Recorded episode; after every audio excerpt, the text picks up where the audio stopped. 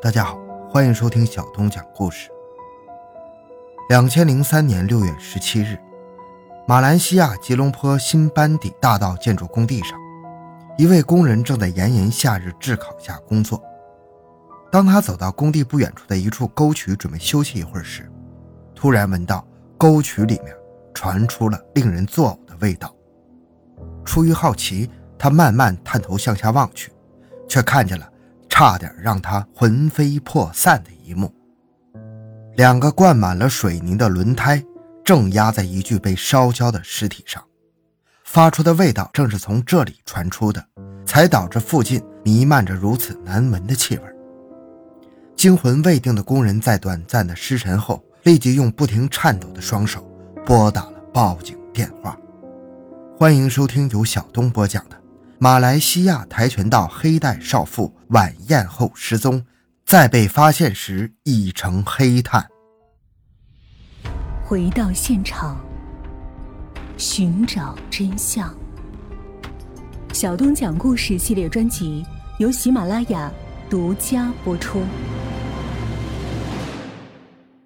这起案件引起了马来西亚警方的高度重视，赶到现场后立即进行了全面的封锁。经过勘查后发现，死者是一名女性。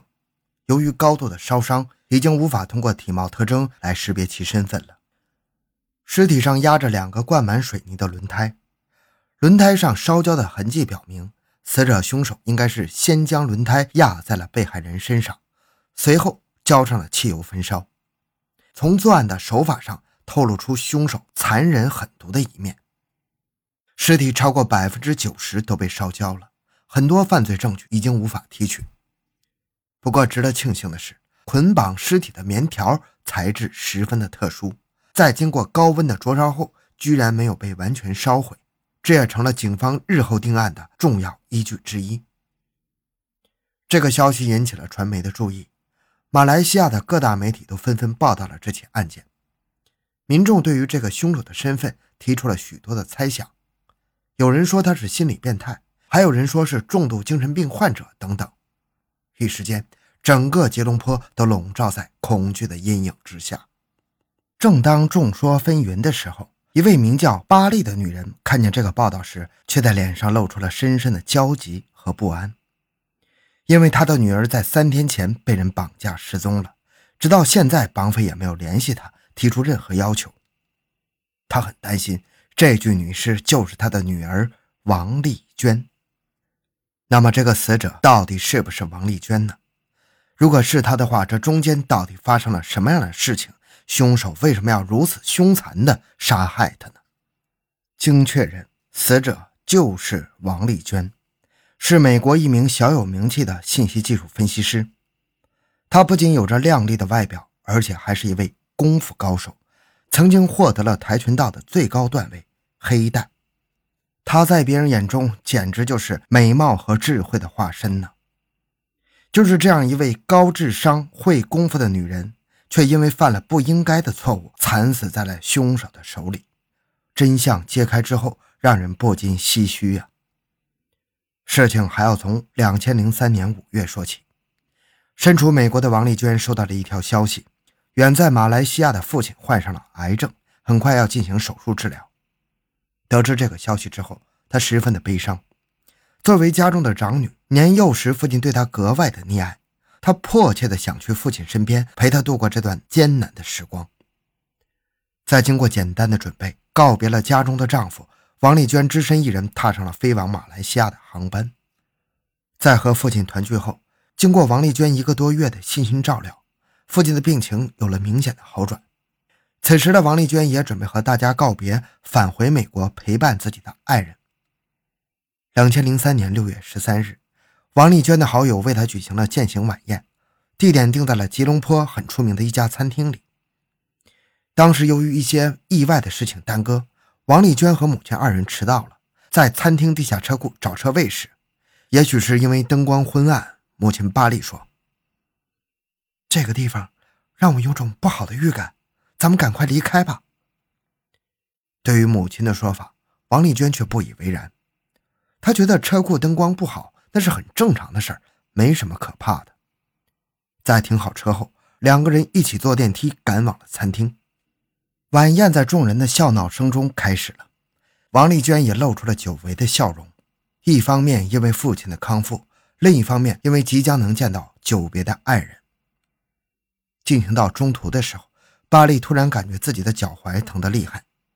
在看见母亲紧皱的眉头之后，细心的王丽娟知道母亲应该是有些不舒服，于是和好友们打了招呼，告诉他们别走，她先开车将母亲送回家中。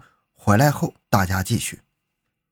王丽娟的妹妹王丽贤不放心母亲一个人回家，也从座位上起身，随二人一起离开了餐厅。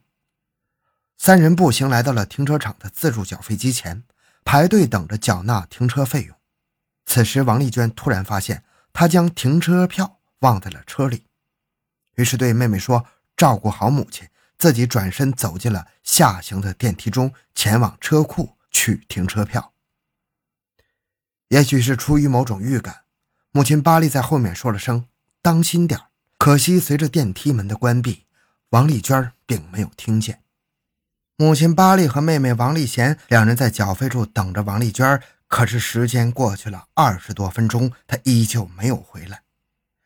两个人开始有些焦急，他们尝试着给王丽娟打电话，可是拨打了多次也没有接通。王丽娟一向做事很乖巧。就算是有事情发生，也应该打电话和家里人说一声。想到这里，巴丽感到心中隐隐的不安，拉着王丽贤的手一起跑下了地下车库。当他们来到了王丽娟的停车位置之后，却发现不光王丽娟不见了，她的车也随着一起消失了。在这短短的二十分钟里，到底发生了什么？王丽娟为什么突然失踪，和所有人都失去了联系？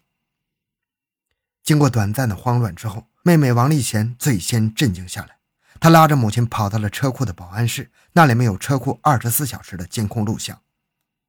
在母女二人的百般哀求之下，车库保安同意了他们观看录像的请求。结果在监控画面中，他们看到了惊人的画面。监控中，王丽娟的车像疯了一样撞开了停车场的升降杆，随后冲出了停车场，消失在夜色中。究竟遇到什么事情才会让一个淑女做出如此疯狂的举动？母女二人对此十分的不解。在反复看过这段视频之后，母亲巴丽发现了一件惊人的事情：女儿车上的驾驶员是一个陌生的男性，车的后座上依稀模糊看见一个蜷缩着的女人。这个发现让巴利意识到女儿可能是被人绑架了，他第一时间打电话报了警。随后将这个消息告诉了等在餐厅的朋友们。警方在查了停车场的监控视频之后，认为这是一起绑架事件。他们告诉巴利，随时保持通讯的畅通，也许很快绑匪就会打电话索要赎金。可是，随着时间一点点的流逝，绑匪并没有如同警察预料的那样打来电话。王丽娟的手机依然是关机状态，这让她的家人更加担忧。他们担心，此刻也许王丽娟已经遇害了。此刻，警方也加紧了对车辆的搜索。六月十四日晚上七点，警方在旧巴生路工业区附近发现了一辆被遗弃的蓝色小轿车。经过核实，发现正是王丽娟驾驶的那辆车。在对车内搜查之后，发现后座上有一滩暗红色的血液，车辆的右前轮受损严重。此时，警方推测，王丽娟可能已经遇害了。绑架她的人目的并不是钱财，也许是垂涎她的美色。随后，警方以轿车为圆心展开了发散式查找。六月十七日，接到报警后，在距离轿车发现位置不到两公里的地方，找到了已经烧得面目全非的尸体。通过 DNA 比对，警方确认死者就是王丽娟。死亡时间大约是在两到三天，体内发现了残存的精液，身上有不同程度的钝器伤，生前可能遭受到了虐待和侵犯。当警方将这个消息通知巴里之后，他痛哭流涕呀！如果不是因为自己，也许善良的女儿不会就这么离开，更不会成为一团面目全非的焦炭。虽然这个消息让人很难接受，但是依旧改变不了事实。警方唯一能做的就是尽快破案，可是，在随后的调查中，除了获取凶手的 DNA 外，其他任何相关的信息都没有。侦破工作一时间陷入了僵局。